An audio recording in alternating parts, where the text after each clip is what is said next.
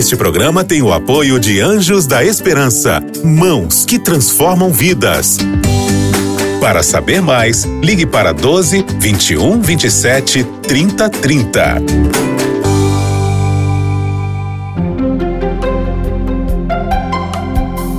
Lições da Bíblia. Bem-vindo, meus amigos, mais uma vez para o estudo da Palavra de Deus. É muito bom contar com a companhia de vocês e hoje nós vamos falar sobre um tema assim muito bom, que é o Santuário da Aliança, que é esse quartel-general, a casa de Deus, onde ele administra as bênçãos desse pacto eterno que Ele tem conosco. Então eu vou apresentar para vocês, mais uma vez, você que está nos acompanhando de casa, os nossos amigos que estão conosco ao longo de toda essa temporada, que já está começando a querer terminar, né? E já vai dando uma pontinha de saudade, assim, desse banquete que tivemos aqui e da companhia muito agradável que nós estamos compartilhando juntos aqui. Pastor Boger, mais uma vez, meu amigo, alegria ter você aqui no nosso programa. Seja bem-vindo. Uma alegria muito grande receber essas bênçãos, esse banquete e poder compartilhar isso com todos os nossos líderes de escola sabatina que estudam esse guia, todos os nossos professores. Aí temos um exército de 170 mil professores da América do Sul e eles todos estão ligados aí para conhecer um pouquinho mais desse conteúdo fantástico que estamos vendo esse trimestre. Pastor Siqueira. Então, aí estamos aí juntos. E uma alegria estar aqui. Seja bem-vindo, pastor Siqueira. Muito bom ter sua presença conosco. Temos aqui também nosso amigo André Vasconcelos. Que bom ter você de novo, meu amigo. É um privilégio, pastor Vinícius, estar aqui, estudar a palavra de Deus e poder compartilhar desse momento, desse banquete espiritual com vocês. Amém. André, momento de oração. Nós pedimos a iluminação do Espírito Santo, por favor. Vamos orar. Eterno nosso Pai, nosso Rei que estás nos céus, muito obrigado, Senhor, pelo privilégio que nós temos de estar aqui reunidos para estudar e aprender mais a respeito da tua palavra. Amém. Nós pedimos a iluminação do teu espírito para que este estudo seja conduzido por ti. Isso é o que nós te pedimos, em nome e por amor de Jesus. Amém. Amém. O santuário é a casa de Deus. É muito bom a gente lembrar disso porque às vezes a gente pensa nessa expressão santuário e parece que distancia um pouco da nossa realidade. Mas todos nós moramos em casas, né? E a casa é o local da intimidade, a casa é o local de receber os amigos, queridos, a casa é o local em que nós nos refugiamos.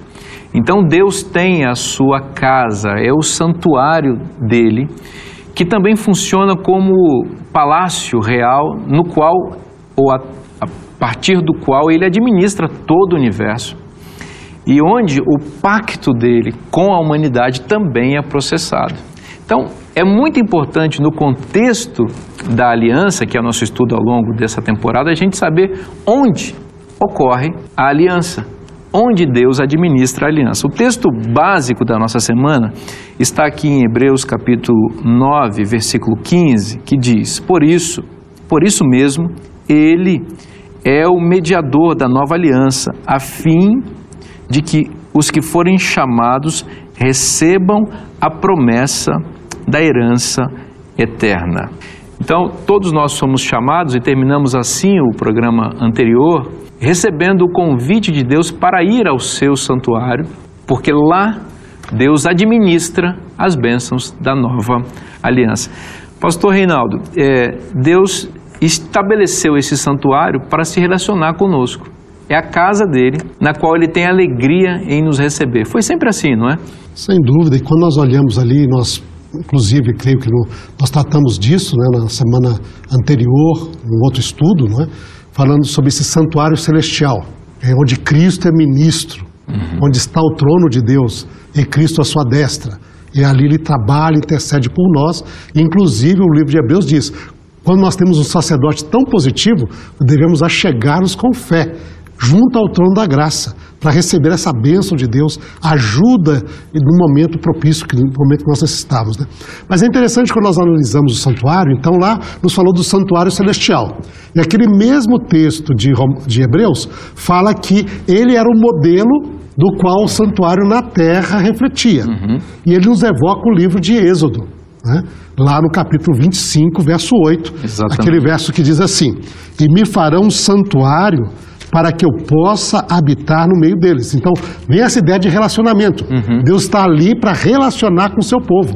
Eu vou habitar entre eles. Mas o interessante nisso, nessa, nesse verso, e inclusive até os mais antigos exegetas, que eram os exegetas judeus antes mesmo de Cristo, começaram a trabalhar alguns detalhes desse texto. Porque a palavra para habitar entre eles ou no meio deles, é, no hebraico, que é a expressão betor, ela pode indicar tanto no meio, como é traduzido aqui, como dentro. Olha que interessante. E tal. E se- eles dizem: olha, o santuário estava aqui entre nós, no nosso meio, para que Deus pudesse habitar dentro de nós. Olha só que. Tem uma ambiguidade aí É na ambiguidade. Ele, o santuário está no meio para que eu possa habitar dentro deles. ok? Então ali a pessoa encontrasse com Deus. Deus iria dar sua bênção, seria, ele ia aprender a palavra de Deus. Ali iria também os sacrifícios que trazem expiação, perdão serem feitos. Mas todo esse ensinamento bíblico que aparece na Bíblia sobre o ritual do santuário é para que um dia essas pessoas pudessem abrir seu coração e Deus habitar dentro deles. Bonito isso, né? Extraordinário esse querer andar, né? E quando Cristo veio à Terra, o resultado desse habitar dele do coração, é, ele veio fazer isso. Quando eu olho aqui em Mateus 9, 35, e percorria Jesus todas as cidades, povoados, ensinando nas sinagogas, pregando o evangelho do reino, curando toda sorte de enfermidades. Vendo ele as multidões, compadeceu-se delas, porque estavam aflitas e exaustas como ovelhas sem pastor. Então veja, aqui é a prática do que ele veio fazer. Ele veio fazer tudo isso. E aí no final ele pede que orem, para que Deus mande mais pessoas para compartilhar, para fazer o mesmo. Porque se alguém tem Cristo no coração, como foi bem colocado aqui pelo texto de Isaías, pelo André também, pastor Siqueira, se alguém tem ele habitando no coração, a pessoa não consegue ficar inerte. Ela, ela, ela tem que transmitir isso. E é o que nos fala exatamente aqui, eh, um dos textos que o nosso guia nos traz lá nos comentários, é o de 2 Coríntios 5, 18 em diante. Veja só que interessante. Ora, tudo provém de Deus, que nos reconciliou consigo mesmo por meio de Cristo e nos deu o ministério da reconciliação, a saber que Deus estava em Cristo reconciliando consigo o mundo, não imputando aos homens suas transgressões e nos confiou a palavra de reconciliação. Aqui está o papel de cada um de nós. A gente recebe essa bênção, recebe Cristo no coração, Ele habita conosco, nosso coração, mas agora Ele também nos, dê, nos deu aqui um ministério de reconciliação. E o verso seguinte, verso 20, fala assim: de sorte que nós somos embaixadores em nome de Cristo. Ou seja, nosso papel é muito claro. A gente recebe, mas não para ficar guardado, para viver e ser um embaixador. Compartilhar isso, para que esse Cristo habite em todos os lugares e casas possíveis nessa terra. Agora, o santuário, além dessa morada de Deus, é o local onde se processa a aliança, mencionamos isso também. E nesse contexto, é o local em que a expiação, que é a remoção dos nossos pecados, é executada. Então, é um local muito importante, é o quartel-general celestial da salvação. É ali onde Deus recebe pecadores arrependidos e que depositam seus, sua confissão, seus pecados e saem sem esse fardo e saem com a graça de Cristo perdoadora. Pastor André, vamos lembrar um pouquinho desse ritual aí, lá no antigo Israel, na Bíblia aí, para a gente ter luz a respeito daquilo que Deus faz por nós hoje no Santuário Celestial. Bom, todo o processo, todo o ritual do santuário era uma parábola, um esboço de todo o plano de Deus da redenção. Então, nós temos o, elemento do sacrifício expiatório, da mediação sacerdotal, do juízo de Deus né, no dia da expiação e assim por diante. Então, todo o santuário representa esse plano da redenção.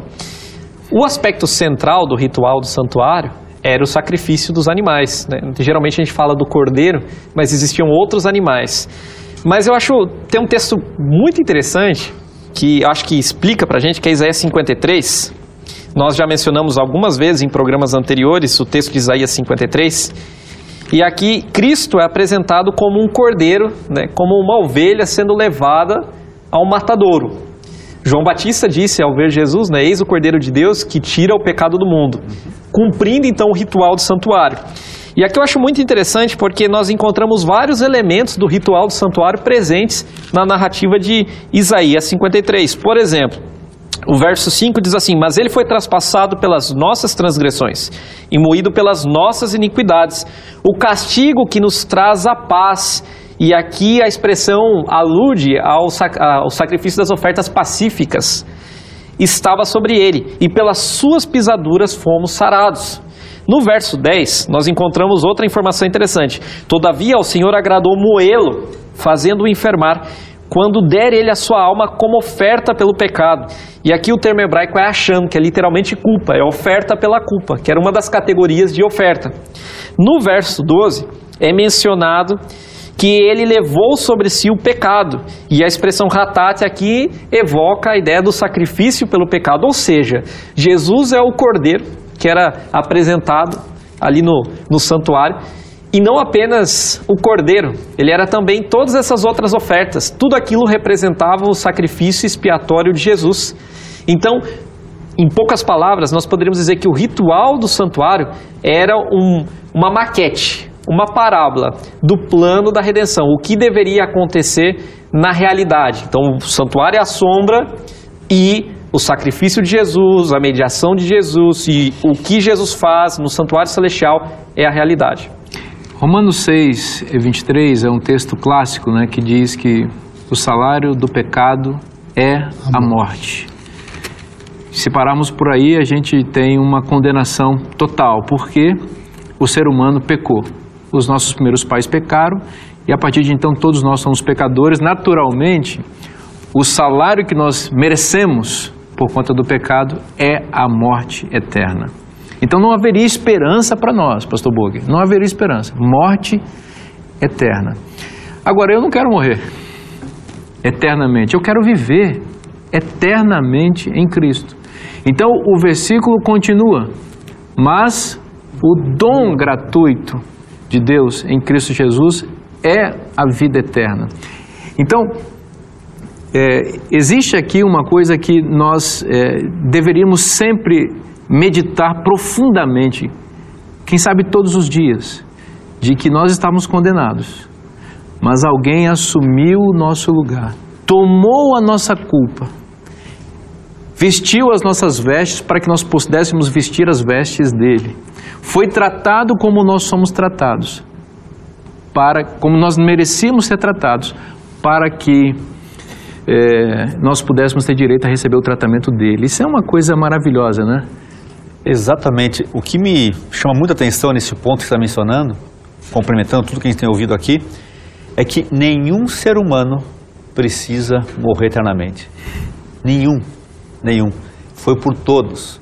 Para todos.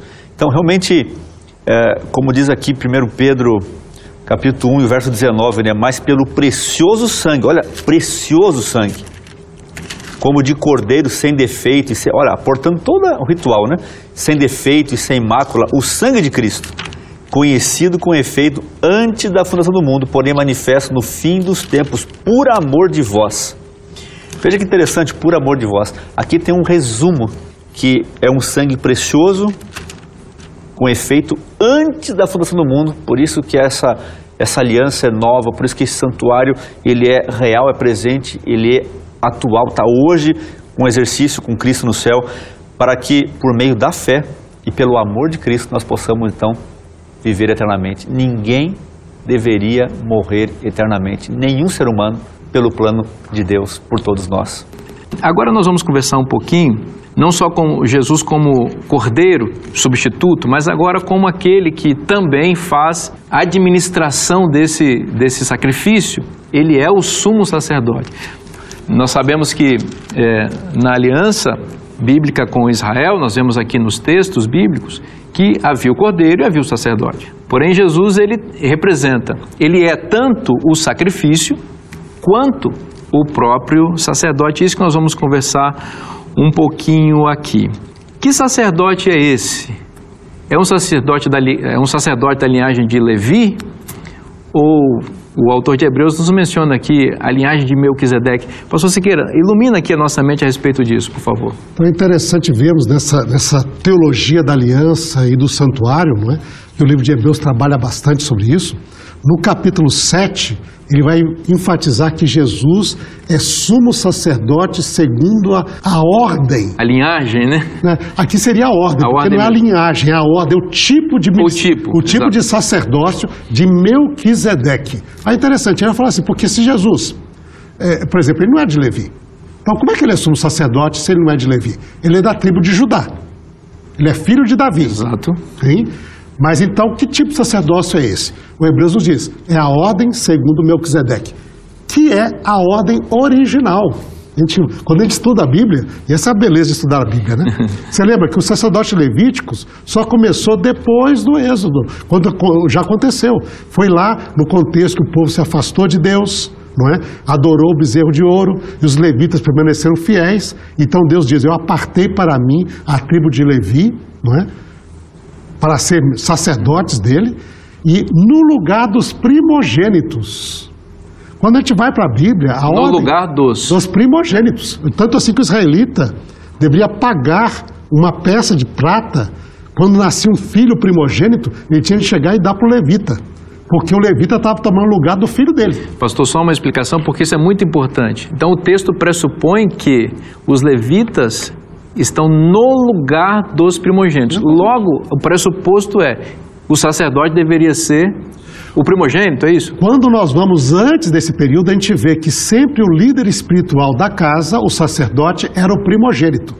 Que aí virava o patriarca, aí tinha o primogênito, aí virava. E a bênção da primogenitura era a Muito bênção importante. focal, para ser líder, mas sobretudo sacerdote da família. Houve inclusive disputas no livro de Gênesis ali para quem seria o primogênito: Jacó, Isaú, Caim, Isaú. A ordem original é do primogênito. Quando houve apostasia nos primogênitos de Israel e de todo Israel, Levita foi tomado no lugar. Mas havia uma profecia no livro de Salmos, Salmo 110, diz que o Messias viria e restauraria a ordem original. hein? E ele seria rei e sacerdote. O levita não podia ser rei e o rei não podia ser sacerdote. Mas haveria uma ordem que ele seria tanto rei como sacerdote. E essa ordem de Melquisedeque, que era sacerdote de Deus e rei de Salém.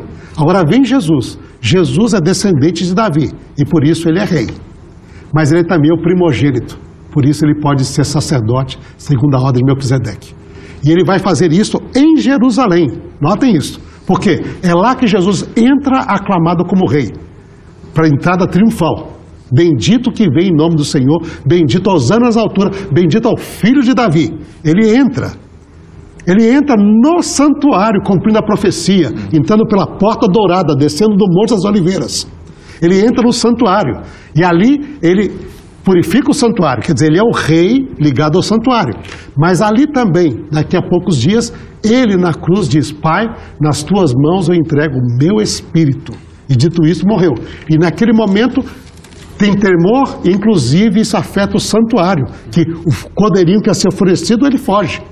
E Vamos há- repetir uma coisa aqui Aham. muito interessante, o senhor mencionou. Ele entra como rei e depois purifica o santuário como sumo sacerdote, né? como o sacerdote faz, né? Exatamente, e você vê. E ele se oferece, então, ele oferece o sacrifício. Não é? E ele, então ele é o rei, sacerdote, sacrifício, e ele ainda aí ressuscita em Jerusalém. Vem para a ressurreição de vida. Não é? E dali, nós conhecemos a história, ele sobe de Jerusalém, do Monte das Oliveiras, ele sobe para a Nova Jerusalém, a celestial, onde está hoje o santuário de Deus.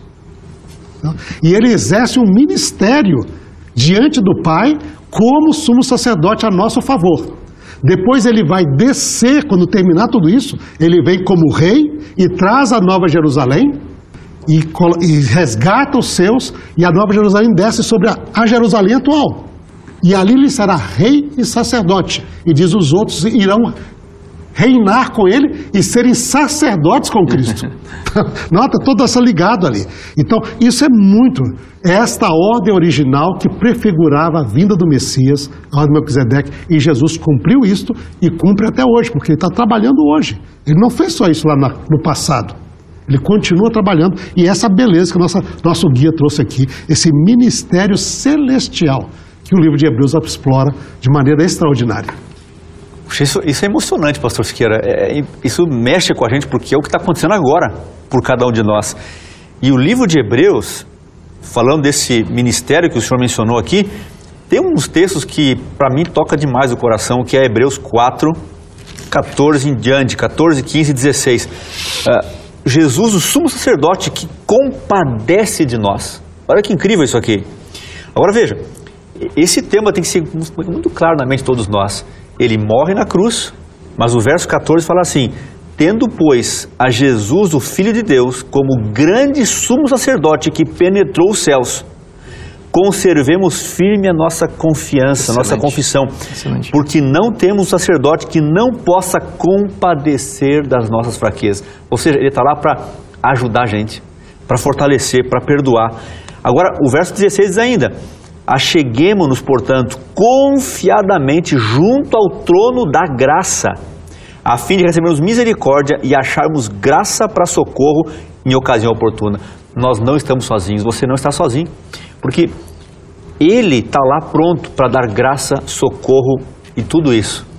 Agora, depois, resumindo aqui bem o nosso no- nossa fala, quando a gente olha o Apocalipse, veja como essa teologia ela é, ela é profunda, ela começa, ela, ela perpassa toda a Bíblia. Toda a Bíblia. Vários capítulos lá no Pentateuco, nos Salmos, Profetas, vários e vários, mais de 40 capítulos em cada uma dessas sessões falando sobre esse tema. Agora, quando eu olho o Apocalipse, que alguns acabam ficando assim um pouquinho ah, preocupados com esse tema, mas não, veja só como ele se complementa. Apocalipse 14, 15. O outro anjo saiu do santuário gritando em grande voz para aquele que se assenta sentado no trono sobre a nuvem. E aí é o momento que Cristo volta à terra. Ele sai da onde? Do santuário. E é por isso que ele falou aos discípulos, lá em João 14: Não se turbe o vosso coração, credes em Deus, credes também em mim, na casa do meu pai muitas moradas, e quando eu for preparar lugar, voltarei para receber vocês. Ou seja, essa habitação de Deus com o ser humano, ela é eterna. Aqui na terra e quando ele voltar para nos buscar. Mas tudo isso acontece dentro da teologia do santuário. Isso aqui é enriquecedor para a fé de cada um de nós. Podemos chegar a esse Cristo que está lá hoje intercedendo. Ele vai voltar saindo desse santuário e vai nos levar para esse lugar maravilhoso que ele já preparou para todos nós. Amém. Ele é o nosso representante, pastor Siqueira. O nosso representante. A gente não precisa ter medo. Diz o apóstolo Paulo também que o Espírito Santo intercede por nós com gemidos inexprimíveis. Então nós temos ali a trindade toda envolvida em eh, nos representar e nos ajudar. E Cristo, porque é o sacerdote e é o sacrifício, ele faz essa função em nosso favor. E nós temos de lembrar, Jesus mesmo diz, porque as- algu- algumas vezes as pessoas pensam assim, bom, eh, Jesus nos ama, intercede por nós, o Espírito Santo aí com gemidos inexprimíveis, mas porque o Pai tá, o Pai não quer saber da gente, eles têm de acalmar o Pai. E Jesus falou, não, o Pai vos ama. Exato. Eu não preciso insistir muito. Eu não preciso ficar lá para convencê-lo. Não, ele vos ama. Por isso a Bíblia diz: Deus amou o mundo e por isso deu seu filho. Então é uma atitude, como diz, é toda. A, a- nós temos as três pessoas da divindade ali, né? eles são unidos em propósito, unidos em amor e unidos com essa intenção de restaurar esse relacionamento quebrado e trazer de volta não é? os seus filhos e filhas que o pecado afastou. Deus não pode pensar numa eternidade sem aqueles que Ele ama. Por isso Ele faz tudo. E o valor de cada pessoa, por mais simples que seja, é este valor infinito, porque é medido pelo sangue de Cristo Jesus. Se uma pessoa só existisse, só uma, que o aceitasse, Cristo teria feito tudo o que Ele fez. Só por essa pessoa. Mas veja a alegria do Pai. Por isso que diz, no céu tem festa. Porque não é só uma. Por um filho, uma filha, ele faz festa. Agora imagina quando ele vê filhos e filhas vindo. Que festa que tem no céu, que alegria tem no coração do Pai, que regozijo tem em Cristo Jesus e como o Espírito Santo se exulta quando vê pessoas se entregando e aceitando a provisão de salvação que Ele nos dá. Veja que coisa importante a gente entender a doutrina do santuário, porque é lá nesse local maravilhoso que Cristo processa a salvação. A cruz é, foi o ponto em que a expiação ocorreu, mas no santuário celestial, o sacrifício de Cristo é aplicado em nossa vida. Esta é a promessa de Deus para você e ela vai se cumprir em sua vida se você crer nela. Então, nosso convite para você hoje é: ouça a voz de Deus. Lembre-se, se está na Bíblia, é bom para você. Você ouviu Lições da Bíblia. Este programa é um oferecimento da revista Princípios. Entre no nosso site novotempo.com/rádio e peça sua revista totalmente grátis.